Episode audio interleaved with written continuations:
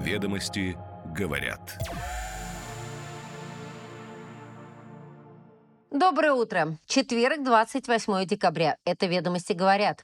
Свежий номер главной деловой газеты страны и его краткий обзор. Слушайте, чтобы быть первыми в курсе топовых новостей. Сегодня «Ведомости» говорят, что на Госсовете обсудили зарплату учителей и суверенную систему образования. Президент подвел итоги года педагога и наставника. Власти хотят добавить розничным инвесторам налоговых льгот.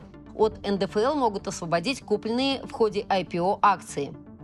Хакеры освоили шантаж рассылкой интимных фото по списку контактов. Мошенники угрожают публикацией и требуют переводить деньги на криптокошелек. Правительство поручило внедрить биометрию в университетах. Технологии уже знакомы вузам, но они ее не развивают. Теперь детали. Ведомости говорят. Президент Путин обсудил зарплату учителей и суверенную систему образования на заседании Госсовета. Он подвел итоги года педагога и наставника, отметив важность улучшения условий труда педагогов и справедливости механизма оплаты их труда. Путин отметил необходимость создания системы наставничества для детей и молодежи, включая использование потенциала «Сириуса» – России страны возможностей и подключение ветеранов боевых действий. Также он предложил законодательно предусмотреть начисление доплат за работу наставников.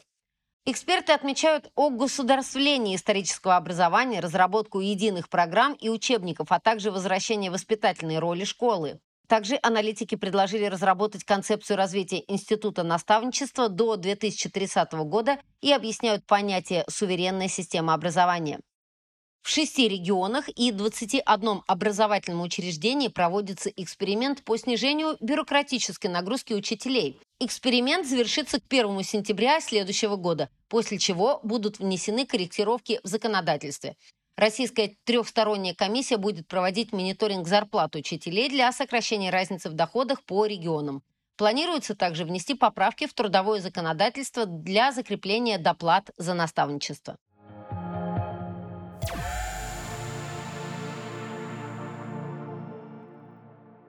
Власти планируют ввести налоговые льготы для розничных инвесторов. Одна из инициатив – освобождение от уплаты НДФЛ на акции, приобретенные в ходе IPO. Совет Федерации также предлагает освободить инвесторов от уплаты НДФЛ на полученные дивиденды по бумагам в течение пяти лет. Кроме того, предлагается отменить подоходный налог на дивиденды от акций российских компаний, купленных средствами на ИИС. Для эмитентов также предусмотрены налоговые вычеты в двойном размере от расходов на организацию IPO и поддержку листинга, а также освобождение акционеров от налогообложения при продаже своих акций в ходе IPO. Эти меры поддержки привлекают новых инвесторов и способствуют развитию финансового рынка. Привлечение капитала на бирже повышает инвестиционную активность и сдерживает инфляцию. Несмотря на низкую активность эмитентов, спрос физических лиц на публичные размещения высок. Налоговая льгота для инвесторов направлена на стимулирование долгосрочных вложений.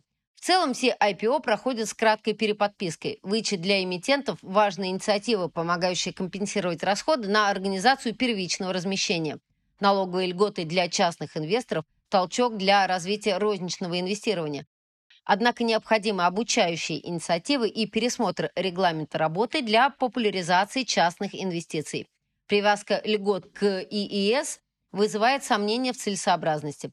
Доходы бюджета будут компенсированы привлечением долгосрочных инвестиций в экономику. Доходы от инвестиций физических лиц по НДФЛ не являются существенной частью доходов бюджета.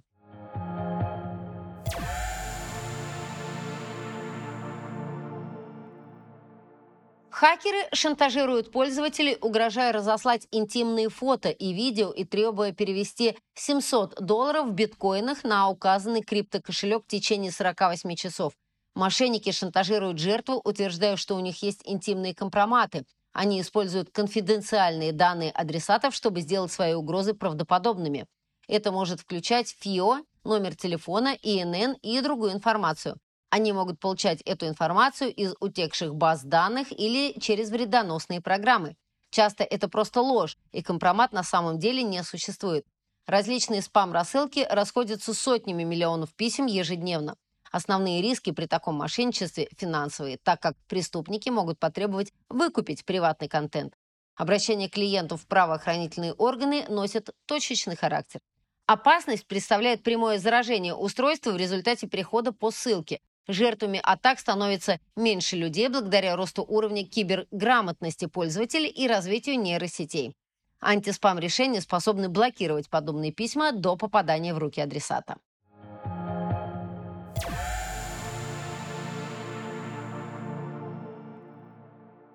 Правительство поручило Минцифры, Минобрнауки и Центру биометрических технологий разработать план внедрения биометрической идентификации студентов вузов для дистанционных экзаменов.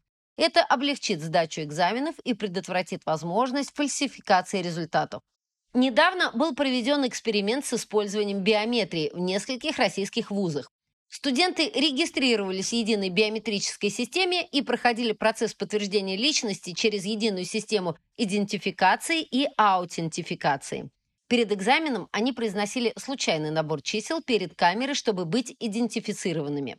Правительство утвердило постановление, разрешающее использование сервиса в высших учебных заведениях, но на данный момент вузы не развивают его. Некоторые вузы уже используют систему прокторинга для онлайн-олимпиад, но есть мнение, что экзамены лучше сдавать лично.